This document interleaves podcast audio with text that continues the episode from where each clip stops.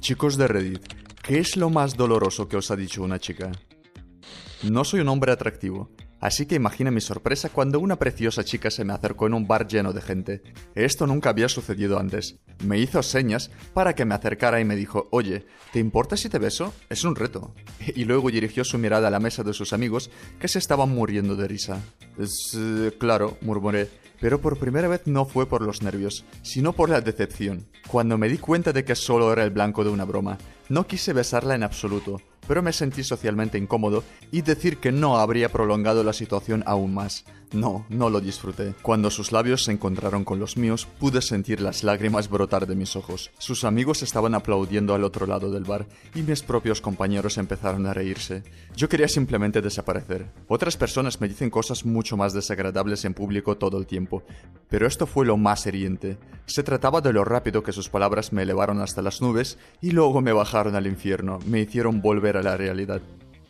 Vete a la mierda habría sido la respuesta de un triunfador. Aunque espero que no te vuelvan a poner en esa situación. Te reto a que me chupes la po. Eres como el candidato perfecto a novio. Simplemente desearía que fueras más guapo. Palabra por palabra. Después de haber hablado con ella durante un par de semanas. La hermana gemela de mi amigo me dijo eso cuando me encontré con ella de camino a casa al salir del bar con mis compañeros de trabajo. Siendo completamente honesto me destrozó, y cuando su hermano me preguntó sobre lo que pasaba y se lo dije, no pudo comprender por qué estaba tan afectado por ello. ¿Qué? Eso es una tontería, es un cumplido. No, idiota, no lo es. La primera parte sí, la segunda no. Vas a sentir un ligero pinchazo. Que te den, señora dentista. Cuando era muy joven, la enfermera siempre me decía antes de las inyecciones que me dolería mucho, que los adultos generalmente se van llorando, pero que ella pensaba de que yo era lo suficientemente fuerte como para soportarlo. Sin embargo, solo notaba como un pequeño pellizco, pero me sentía bien, y me marchaba sintiéndome como un jodido héroe de guerra. Tu hijo tiene un nuevo padre que lo ama. Deberías mantenerte al margen de su vida. Tu vida es una broma. Gracias, mamá.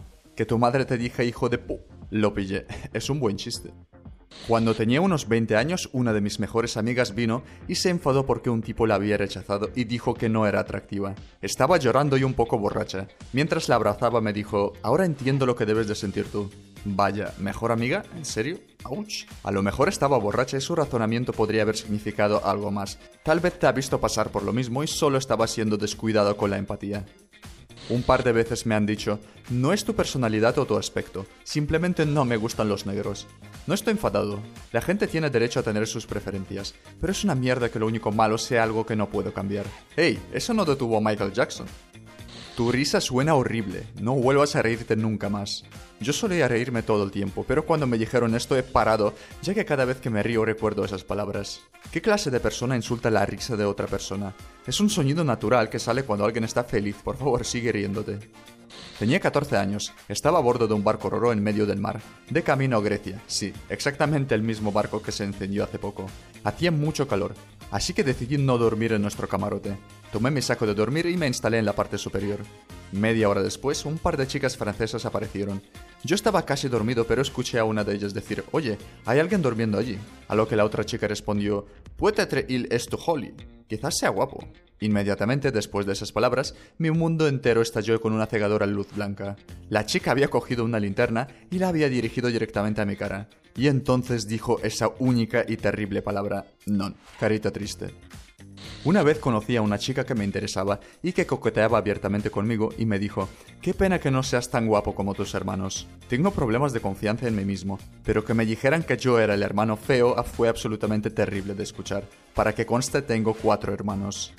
Siento tu dolor. Yo tengo solo una hermana. Ella podría haber sido modelo, es preciosa. Tiene unas facciones perfectas y yo, bueno, digamos que estoy segura de que Dios tiene sentido del humor y que cuando nací se estaba riendo a carcajadas. Siempre lo supe, pero no fue hasta la universidad que alguien me lo señaló descaradamente. Un tío con el que no salía ni intentaba salir, solo era compañero de clase, reconoció a mi hermana en una foto de mi teléfono.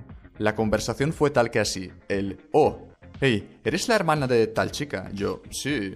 Él, lástima que no tengas su aspecto, porque ya nos habríamos acostado. Yo, ¿y por qué no te acuestas contigo mismo? Le dije. Dejé de estudiar con él, suspendió inglés. Y por si lee esto, no lo lamento, chat.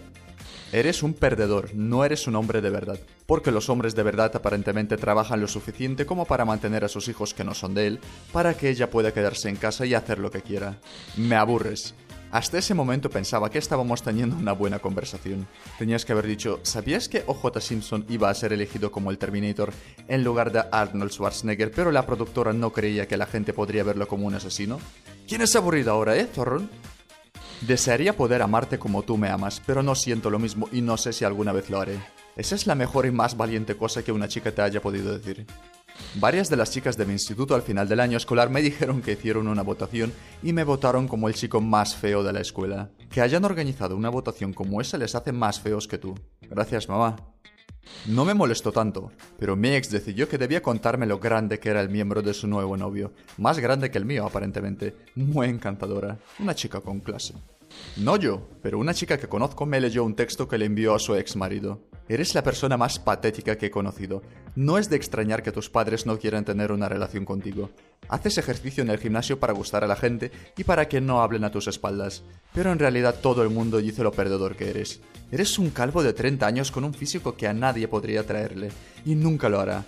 Tienes la madurez de un bebé y la mayoría de mis amigos piensan que eres realmente gay.